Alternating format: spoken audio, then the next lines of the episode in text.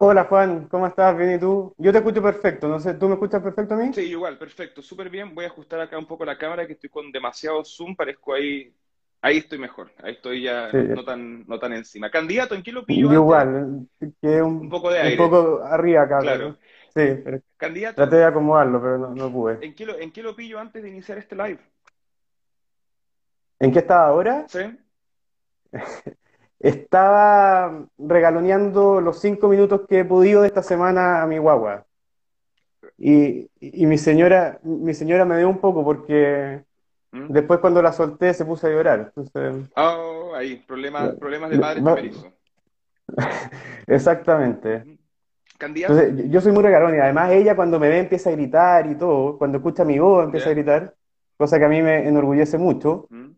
Entonces después cuando la dejo empieza el, el. Pues, además, eso de que no la tome en brazos, yo no, no me puedo evitar mucho, pues, pues. Entonces yo, la tomo en brazos y soy el que la malcría un poco. Perfecto.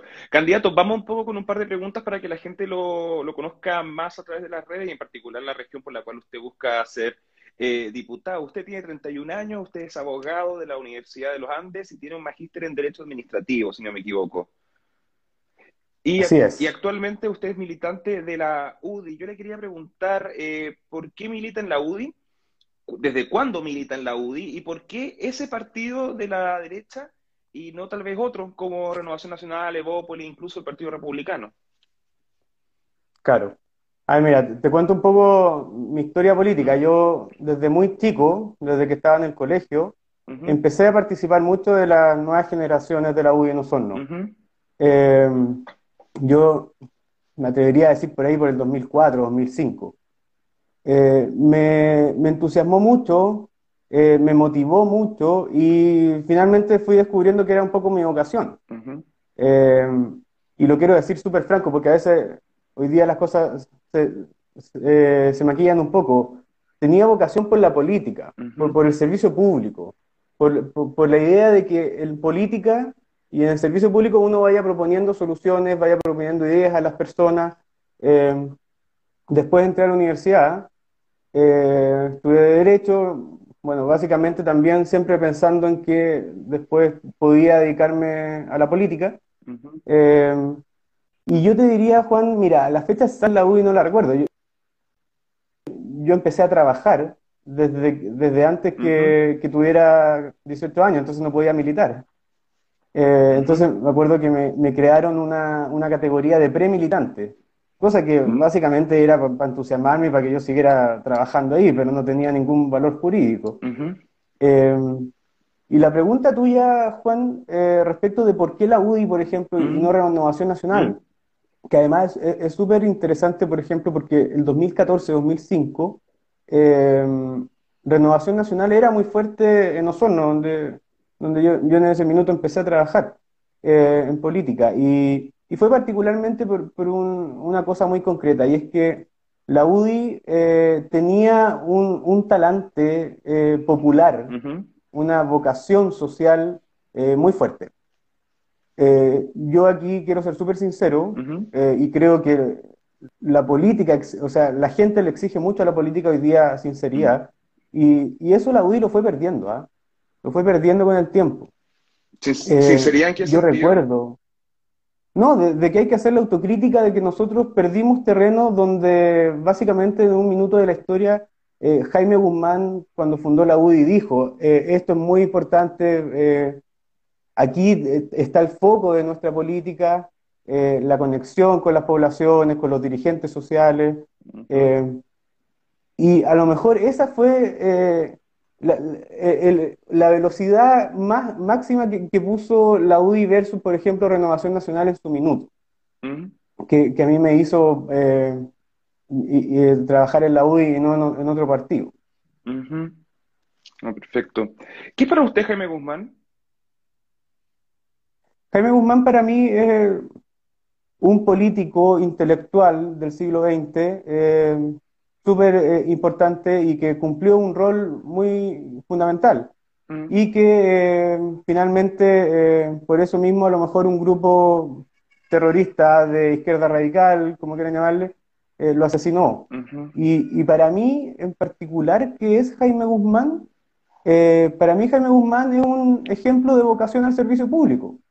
Jaime Guzmán podría haber trabajado en cualquier otra cosa, podría haber estado tranquilo en, algún, en cualquier otra parte del aspecto profesional, académico, él era profesor de la, de la católica, pero a mí me enorgullece mucho de él eh, que nunca haya renunciado a la política siendo lo, lo que era, pues ese, ese intelectual, esa, esa, persona tan, tan brillante de idea.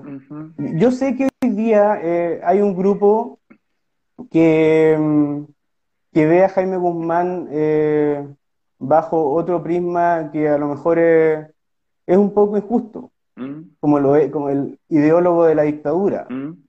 Eh, yo creo, a ver, yo Juan tengo 31 años, yo, yo nací en democracia, entonces la discusión sobre el gobierno militar, eso ya dejémoselo a los antiguos. ¿Usted cómo lo llama? Eh, ¿A qué? ¿Al periodo entre el 73 y el 90 en Chile? No, Juan, me da lo mismo. Gobierno militar, dictadura. Yo general, hablo indistintamente porque no, no tengo un concepto asociado. Ok. Candidato, otra cosa que estuve revisando un poco en, en sus intervenciones en, YouTube, de hecho, en algunos videos o cosas así. Eh, estuve ¿qué, encontraste? ¿Qué, miedo? No, yo busco de todo cuando entrevisto. Y una de las cosas que, me, que encontré en particular es su postura en relación a la... No, no, es al aborto en tres causales, sino que a la objeción de conciencia. Cuando esta ley entró ya en, en vigencia, ah. usted tuvo un rol participativo. Eh, participaste en, el, en esta apelación, por así decirlo, de poder brindar objeción de conciencia a instituciones para no practicar el aborto en tres causales. En ese sentido, le quiero preguntar, ¿qué lo motiva a usted a estar en contra del aborto? Porque me imagino que si estaba en esa es porque usted no, no, es muy cercano, digamos, al, aborto en general. No, claro. A ver, mira, sin dar la lata, pero mm. brevemente. Recordemos que el Tribunal Constitucional, cuando falló el proyecto de la despenalización de aborto en tres causales, dijo específicamente que la objeción de conciencia tenía que entenderse en un sentido amplio y que la podían ejercer tanto los doctores como personas particulares, eh, como los, los, establecimientos médicos, o sea, los hospitales y las clínicas. Y el gobierno, el, el gobierno pasado eh, trató de torcer un poco eh, esa, esa sentencia a través de un hecho muy concreto que era eh, prohibiendo que los establecimientos de salud que, em, que fuesen objetores de conciencia no, no podían celebrar convenios con el Estado respecto de prestaciones de salud. Eh, y eso era en el fondo lo que fuimos a discutir al, Tribunal Constitucional y que finalmente eh, lo ganamos. Yo, yo fui abogado patrocinante de ese requerimiento que presentó Chile Vamos. Ese era eh, el punto clave, que, que yo creo que sobre, mira, sobre el aborto obviamente ahí la discusión es mucho más profunda y a lo mejor las diferencias son mucho más amplias. Pero respecto de la objeción de conciencia, yo creo que es muy sano para una sociedad libre, democrática, eh, que eh, se respeten las distintas posturas. Porque además hay, hay, otra cosa, vos, Juan, que la objeción de conciencia eh, en ningún caso impide a una mujer eh, eh, interrumpir el embarazo en alguna de las tres causales. Eso, eso dejémoslo como punto aparte. Mm. Y, es más, por ejemplo, te voy a contar una cosa. En Osorno, que mi ciudad natal, mm. donde estoy yendo de candidato, pasó una cosa bien curiosa.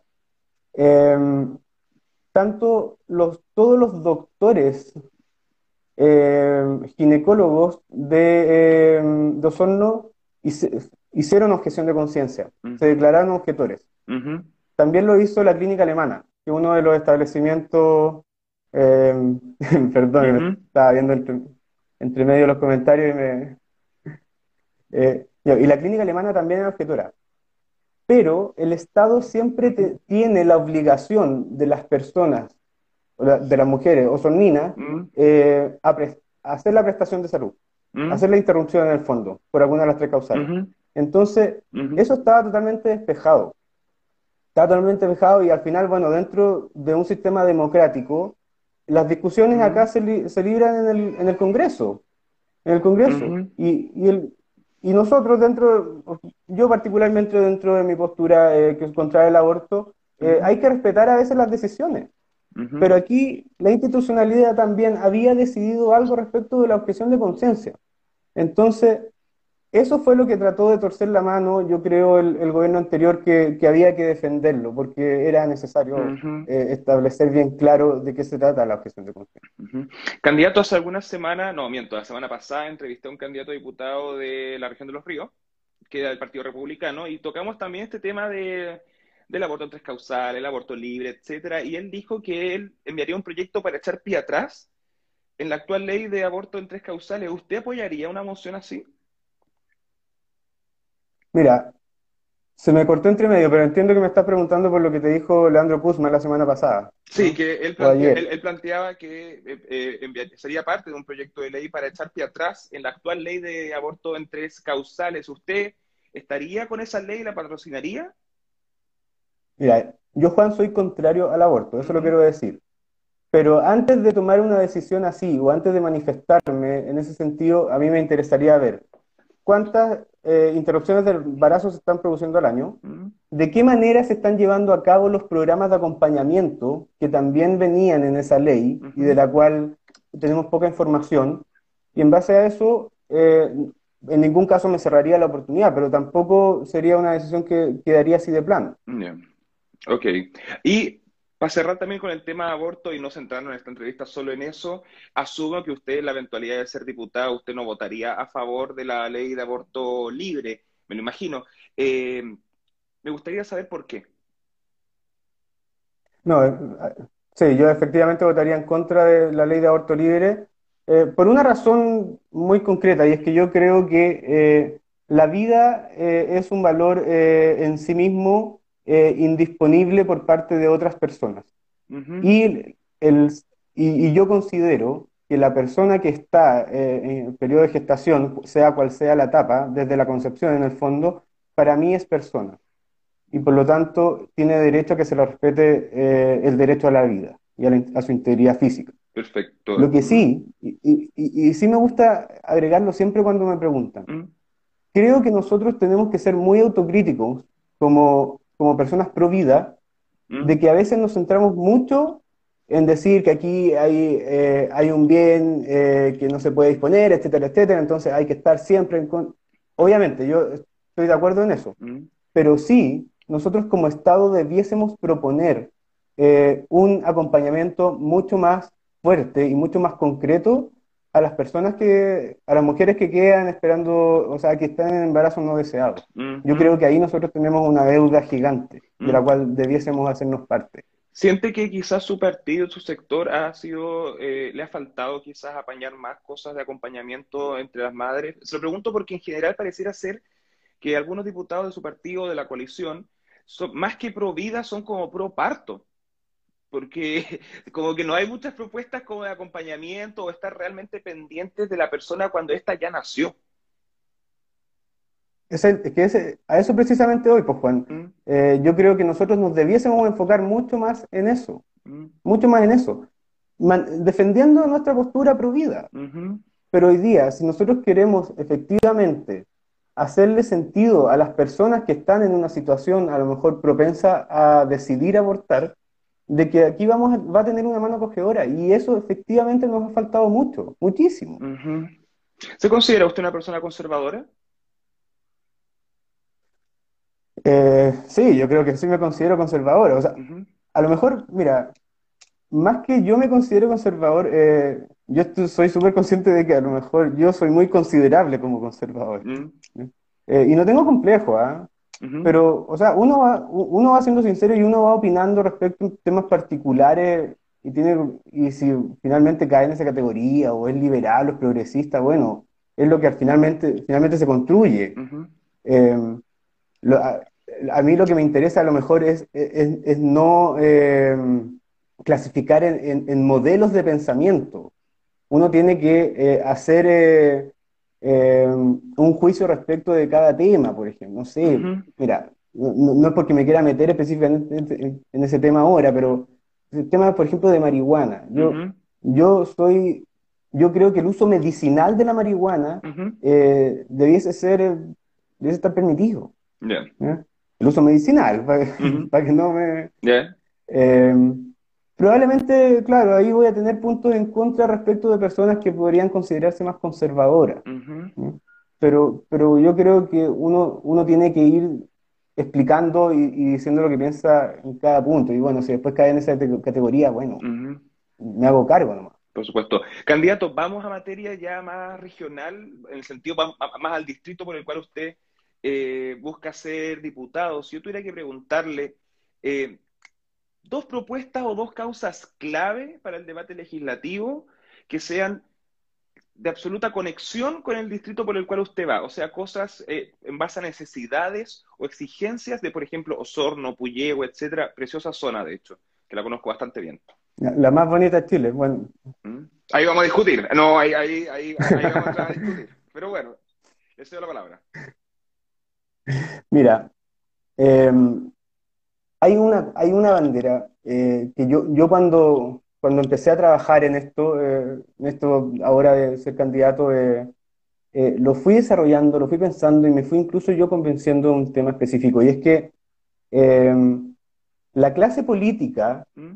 transversalmente, desde los últimos 15, 10 años, eh, a cada problema público, la única solución que da siempre es aumentar el Estado, crear más reparticiones públicas, crear más ministerios. Entonces, mira lo que pasa, pues, Juan.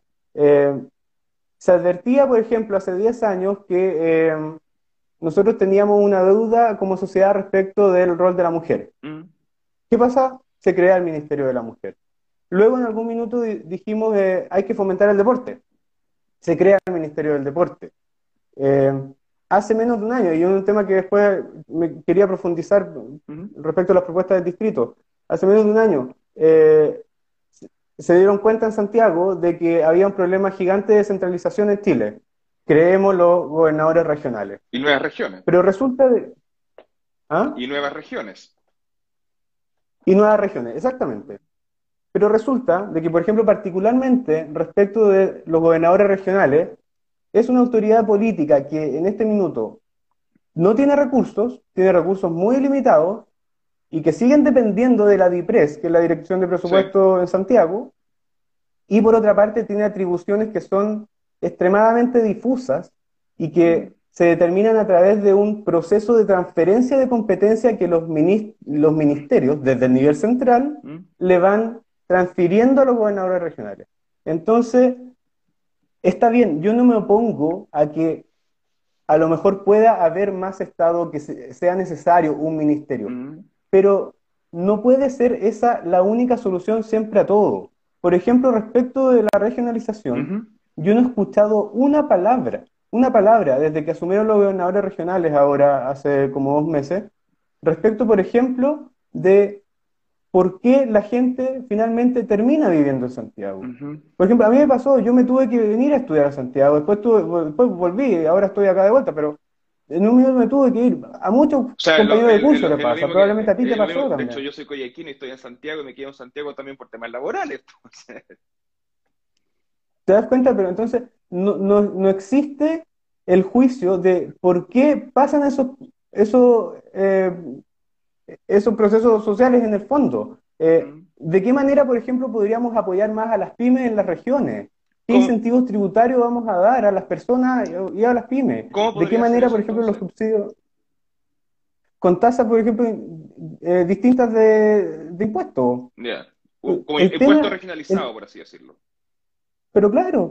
Pero pasa. De hecho, por ejemplo, eh, Sister lo, lo, lo- levantó eh, hace un par de días y encontré una propuesta muy sana.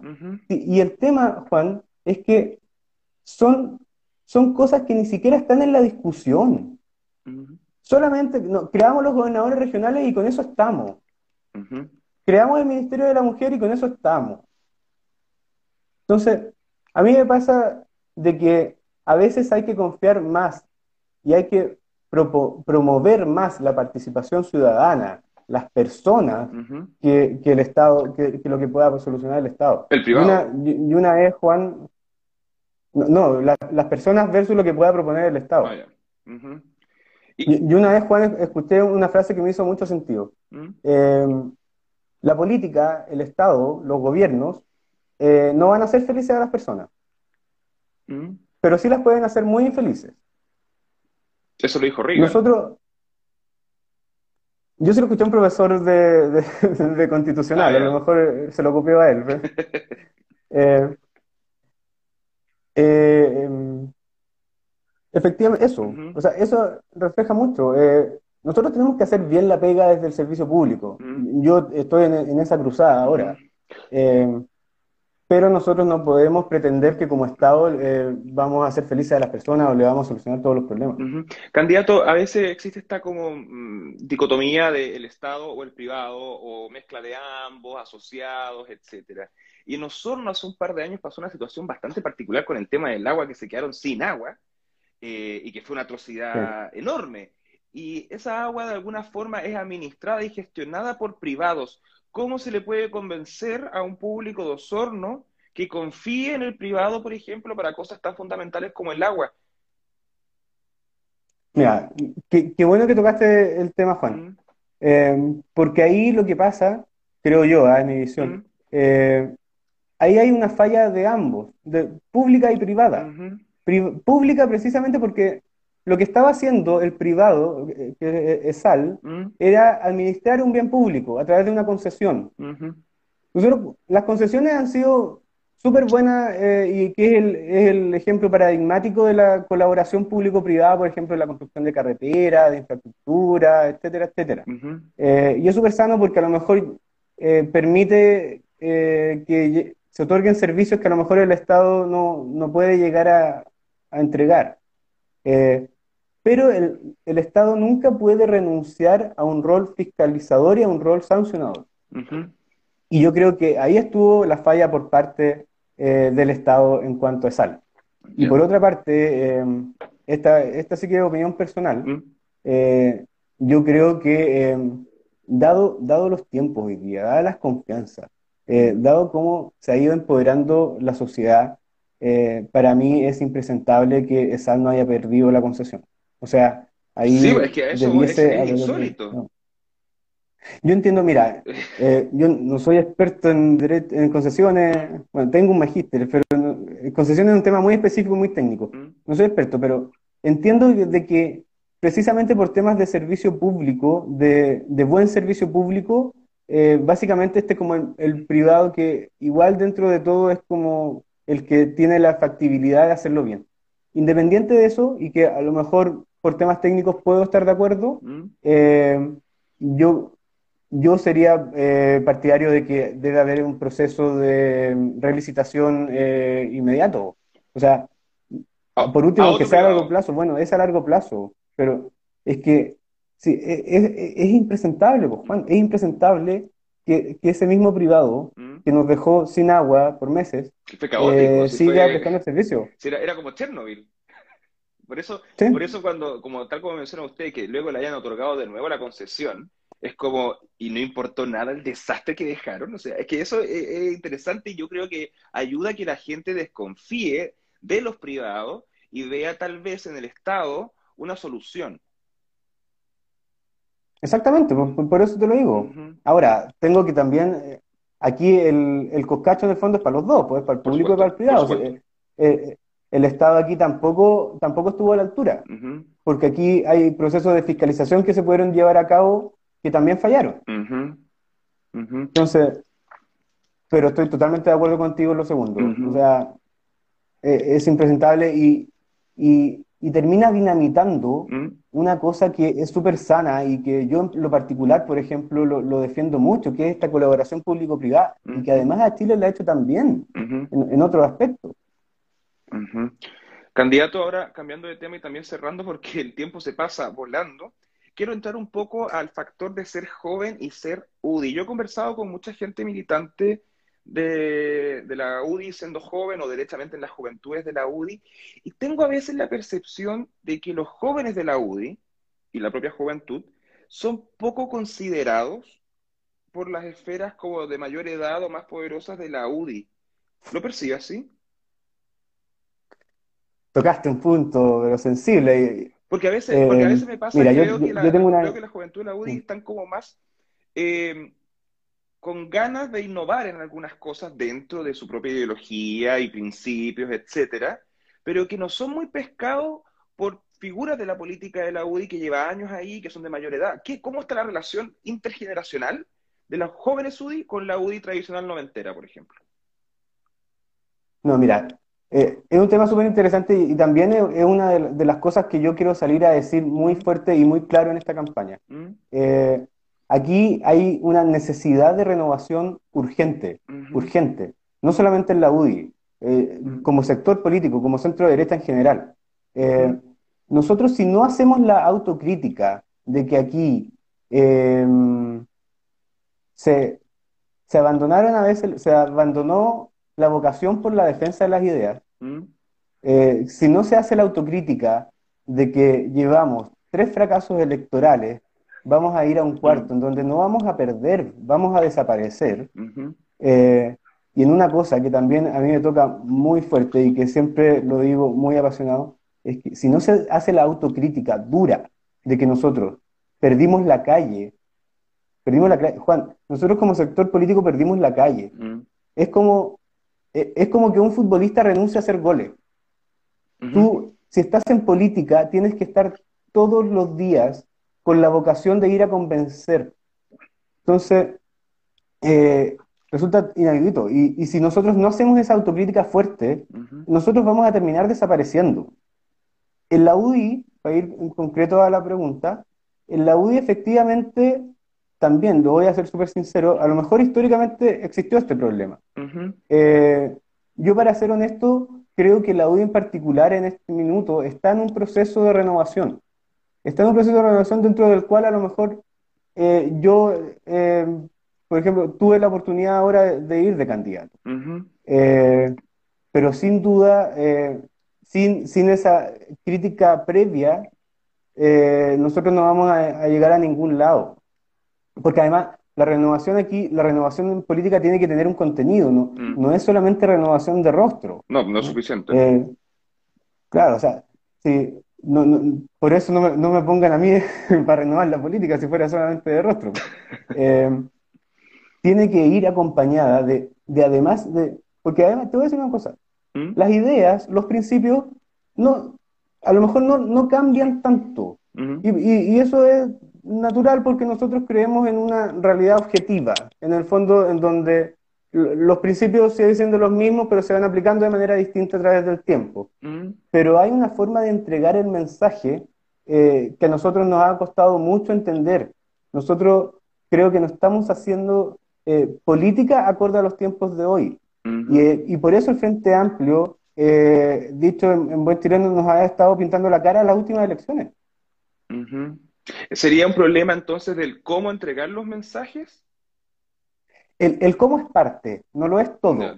Mm. Hay que, hay que también definir una, una estrategia, hay que eh, ver cómo se van adecuando los principios ahora a los tiempos, Ujú. cuáles van siendo las nuevas ideas que vamos proponiendo como sector. Mm. Eh, pero claro, el cómo también, tengo que ser honesto, también es parte de- de- del tema. Si al final la- es- esto es política y es comunicación del mensaje.